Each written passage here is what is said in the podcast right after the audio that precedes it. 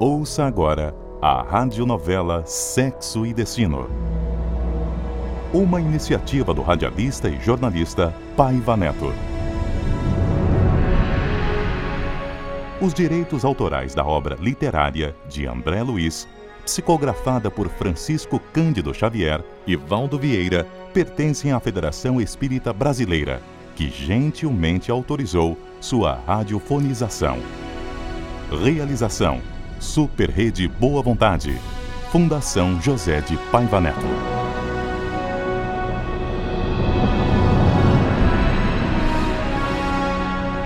No capítulo anterior, André Luiz visitou Almas Irmãs, uma colônia espiritual dirigida pelo irmão Félix, importante instituto de socorro onde espíritos se preparam para a reencarnação próxima. André Luiz vai visitar Dona Beatriz, que recebe os cuidados de seu pai no mundo espiritual. Sexo e destino, amor e consciência, liberdade e compromisso, culpa e resgate, lar e reencarnação. Uma comovente história nascida na dura forja da realidade cotidiana.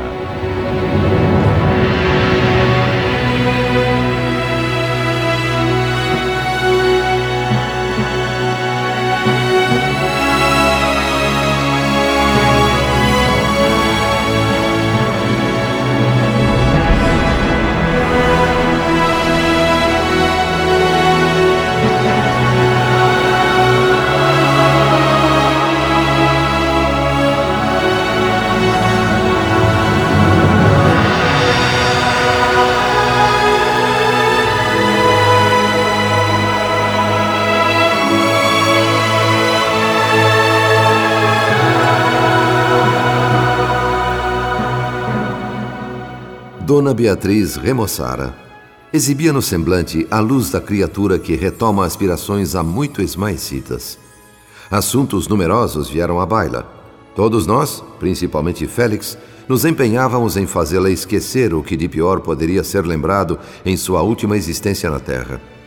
A filha de Pedro Neves, no entanto, reclamava da falta de notícias da mãezinha que a precedera no mundo espiritual há muitos anos e rogava também, com os olhos marejados, a concessão de uma visita, na primeira oportunidade, à casa que deixara no planeta. Por esse pedido se desculpava.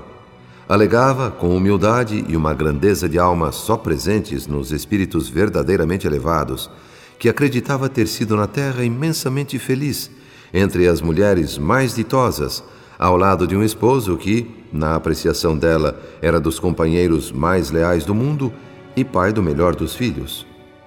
Meu amigo Neves, renovado, aprendera a colocar o amor acima de mágoas recalcadas. Sorriu afetuoso para a filha confiante e adiou a verdade para momento oportuno. Conter as lágrimas foi muito difícil na despedida.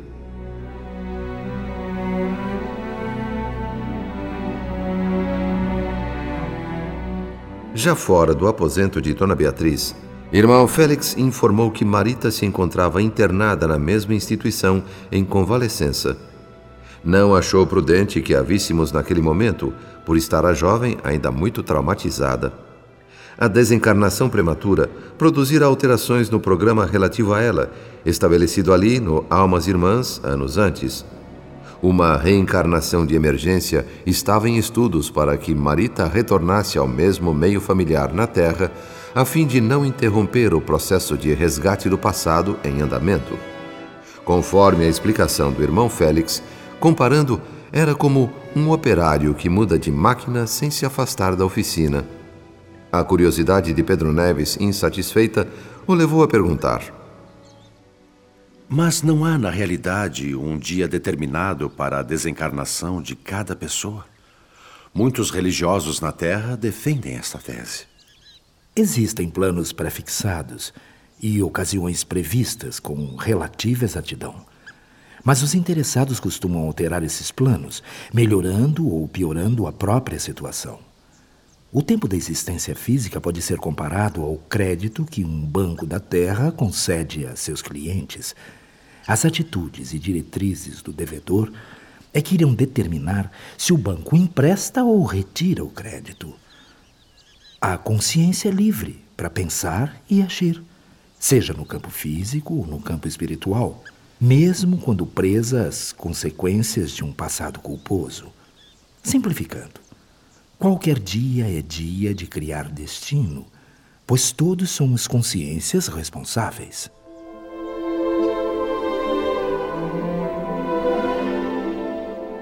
Autorizado pelo irmão Félix a continuar prestando assistência à família Nogueira, no dia seguinte deixei a colônia espiritual rumo à terra. De novo na clínica de nervosos em Botafogo, Rio de Janeiro, visitei Marina. Sob os cuidados de Moreira, a jovem dormia muito agitada. O quadro geral da situação em que mergulhara aquele grupo de seres humanos era extremamente dramático eu já sabia, por intermédio do próprio Moreira, que tanto Nemésio Torres quanto Dona Márcia Nogueira estavam sendo assediados por chusmas de vampirizadores desencarnados que não lhes davam trégua. Cinco semanas de total intimidade no clima romântico da Serra afetaram sensivelmente os interesses dos amantes de improviso. Enquanto ela pleiteava uma ligação definitiva, ele se mantinha em prudente hesitação. Recuou assustado quando ela o pressionou a patrocinar-lhe o desquite. Tinha medo, não das gralhas do mundo social, mas de si mesmo. Os abraços da mulher, que não esperava, trouxeram inquietação, dúvida, ao homem ainda irremediavelmente apaixonado pela filha dela. Quantas vezes, distraído, a chamava de Marina, gerando constrangimento em Dona Márcia. De começo, ela quis estrilar mas concluiu, como de hábito, que não se achava pessoalmente envolvida num caso de amor, mas numa simples transação cujas vantagens não gostaria de perder. Que ele adorasse sua filha pouco lhe importava. Importante era prender o homem, ganhar-lhe a confiança e, sobretudo, a fortuna.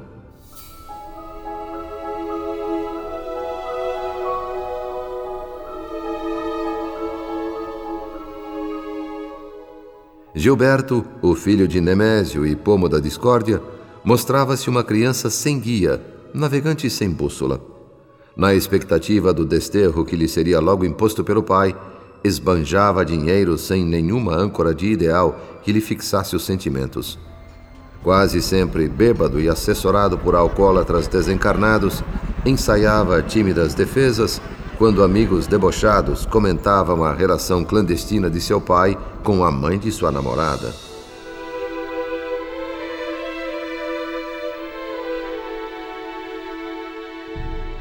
Marina exigia cuidados e vigilância.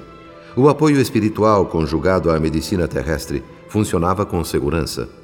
Em sua nova postura diante da vida, Cláudio Nogueira aliava-se ao velho Salomão em preces a benefício da filha e o irmão Félix assumia para si a responsabilidade, na esfera espiritual, pela orquestração da longa tarefa de reabilitar todas as pessoas envolvidas.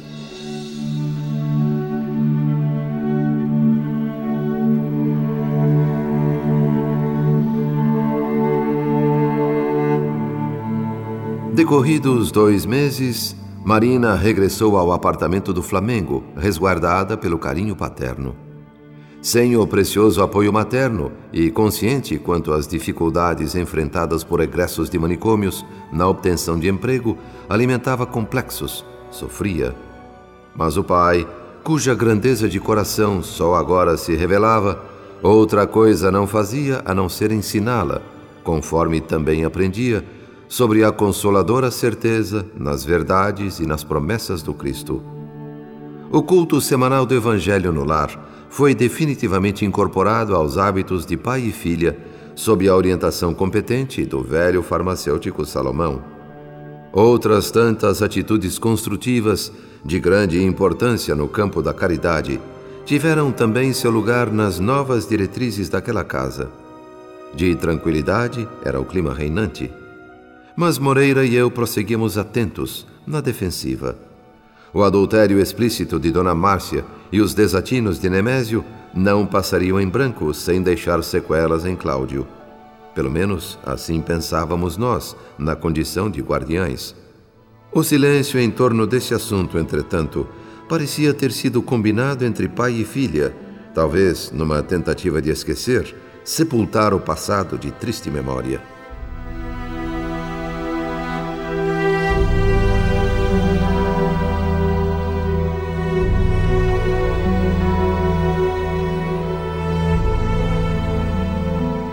Seis meses depois, Cláudio, em respeito aos sentimentos de Marina, que ainda amava o rapaz, convidou Gilberto para jantar em casa deles.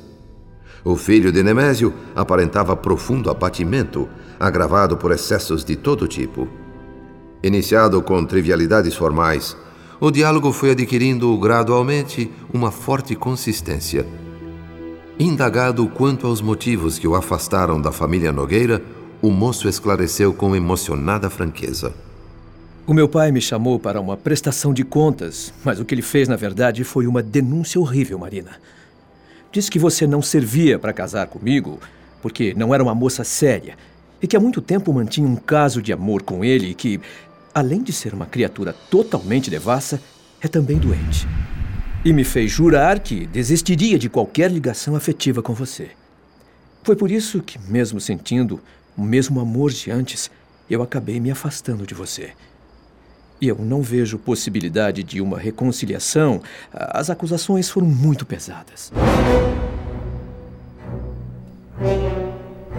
Marina, arrasada, não confirmou nem se defendeu, limitando-se a chorar discretamente, enquanto Cláudio se esforçava por harmonizar os dois jovens. Moreira, que agora se dedicava inteiramente a defender a moça, revoltou-se e por pouco não regrediu ao truculento vingador de antes, disposto a juntar sua velha turma e punir exemplarmente o Dom Juan Nemésio. Pedi a ele que refreasse seus ímpetos, o que fez envergonhado e arrependido. Eu sabia por experiência e expliquei a ele que alguns irmãos infelizes nas imediações, por mera simpatia às ideias de revanche, poderiam registrar suas intenções e se infiltrarem na casa dos Torres a fim de assediá-los. Pensamento e palavra, no mundo espiritual, têm muito mais força de expressão e de ação que no plano físico, lembrei. Uma ideia infeliz, articulada, pode transformar-se em agente vivo de destruição, agindo por nossa conta e independentemente de nós. Ante essa possibilidade, seguimos Gilberto quando deixou os Nogueira. Ao entrar em casa, ainda sob o domínio do remorso por ter sido tão franco com Marina, dirigiu-se instintivamente ao quarto que ela ocupara ali. Girou suavemente a maçaneta e, como numa reedição de cena já vivida, porém de ponto de vista contrário, surpreendeu o próprio pai e Dona Márcia abraçados, beijando-se. Como eu previra, os vampirizadores inconscientemente arregimentados por Moreira ali se achavam em franca atividade convertendo simples impulsos afetivos do par de amantes maduros em voluptuoso arrebatamento. De costas para a porta, Nemésio foi visto sem ver, como ocorrera meses antes com Gilberto. Dona Márcia, de frente, assim como acontecera a Marina, viu o assombro no rosto do rapaz. Por interferência de Moreira, o bando de obsessores retirou-se e pudemos fixar nossa atenção somente nos protagonistas da cena. Esmagado pela angústia, Gilberto afastou-se na ponta dos pés. O ídolo paterno acabara de ruir ali, diante dele. A dúvida agora ocupava o lugar do antigo respeito. Será que meu pai tinha mesmo razões verdadeiras para me afastar de Marina? Dona Márcia, fria e ladina, ocupara só em parte o papel vivido meses antes por Marina. Não desmaiou, como ocorreu com a filha na ocasião. Sob um pretexto qualquer, deixou Nemésio no quarto e saiu, mantendo a mais absoluta calma. Fora, no corredor, avaliou a situação e buscou a forma mais eficiente de enfrentar eventuais consequências. Preservar interesses era sempre sua prioridade, mas também era mãe e devia pensar na filha. Se o futuro reservasse a ela e a Gilberto os papéis de madrasta, sogra e enteado, genro, em hipótese alguma poderia apresentar-se ao moço agora como uma mulher sem escrúpulos. Moreira e eu, empenhados em ajudar quanto nos fosse possível, procuramos intuir a mãe de Marina para que se ligasse a pensamentos de paz, conciliação, piedade em relação aos dois jovens. Ao impacto de nossos argumentos, que assimilava em forma de reflexões, rememorou o passado e chorou. Em seguida, procurou Gilberto e, numa atitude surpreendente em se tratando dela, sentou-se ao lado dele e abriu o coração. Gilberto, eu não vou inventar nenhuma explicação, até porque seria ridículo. O erro foi permitir que você ficasse sabendo da, da pior maneira. De minha parte, eu lhe peço desculpas. É uma situação evidentemente muito delicada e talvez seu pai não lhe tenha dito nada antes, até com a intenção de. Eh, bem, de preservar você. Eu e ele nos amamos há muito tempo. Essa é a verdade. Não é de hoje que deixei de suportar a simples presença do meu marido. Nosso desquite já está decidido. Bem antes do falecimento de sua mãe, eu e seu pai já éramos íntimos. Isso foi mantido em segredo porque, apesar de tudo, eu estimava e respeitava Dona Beatriz. E achei justo esperar que ela morresse para para revelar o meu romance com Nemésio.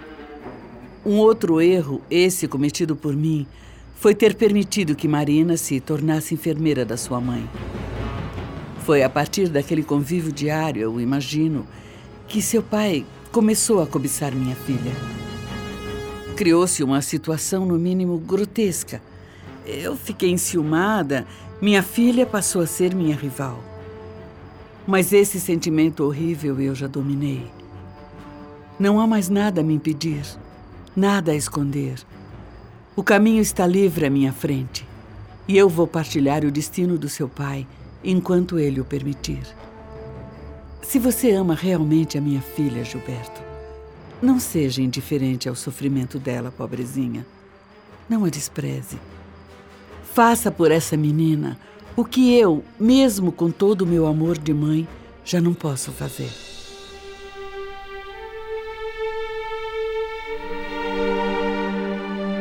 As reticências depois da última palavra embeberam-se em lágrimas.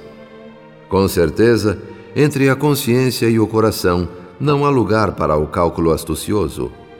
Nada impede, porém, que as emoções sejam mantidas sob controle e as inflexões estudadas para servir a objetivos pré-estabelecidos. Nisso, Dona Márcia dava aulas. Uma mentira piedosa, sabiamente incrustada num discurso emocionado, podia perfeitamente ser aceita segundo seus critérios. Que ela e Nemésio mantinham romance clandestino há muito tempo era uma inverdade, mas beneficiaria a Marina aos olhos de Gilberto. Justificada estava, portanto, a mentira. Sensibilizados, Moreira e eu testemunhamos os prodígios da compreensão e da bondade num coração juvenil. A versão caridosa da mulher, dublê de sogra e madrasta, trouxe renovado brilho aos olhos do genro enteado, reconstruiu-lhe o caminho da vida e o impeliu a ajoelhar-se diante dela e beijar-lhe as mãos, feliz e emocionado.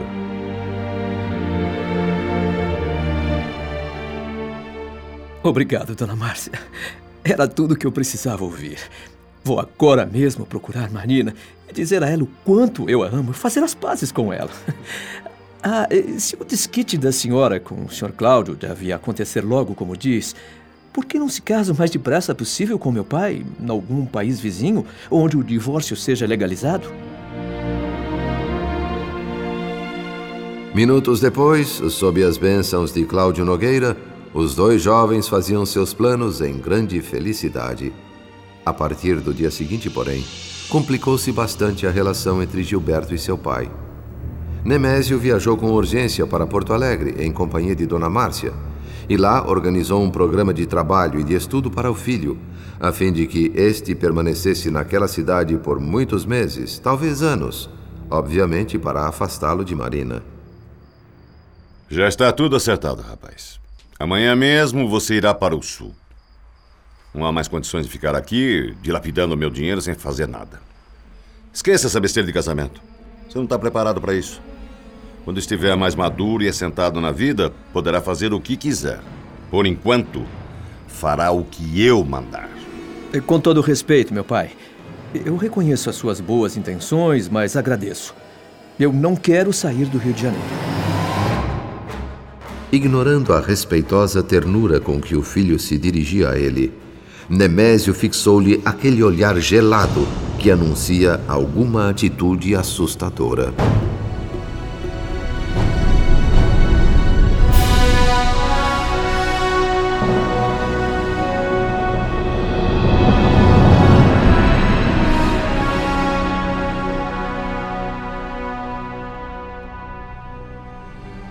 Radionovela Sexo e Destino. Uma iniciativa do radialista e jornalista Paiva Neto. Os direitos autorais da obra literária de André Luiz, psicografada por Francisco Cândido Xavier e Valdo Vieira, pertencem à Federação Espírita Brasileira, que gentilmente autorizou sua radiofonização.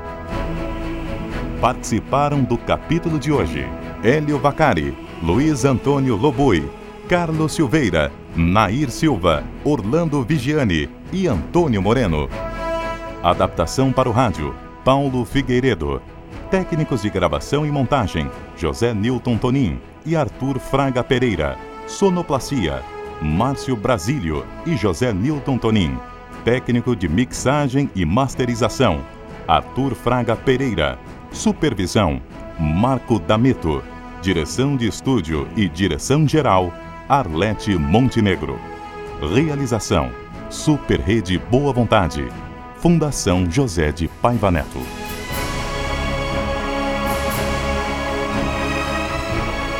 Não perca o próximo capítulo da radionovela Sexo e Destino.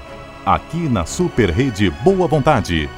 Compromisso com a família espiritualidade ecumênica em primeiro lugar.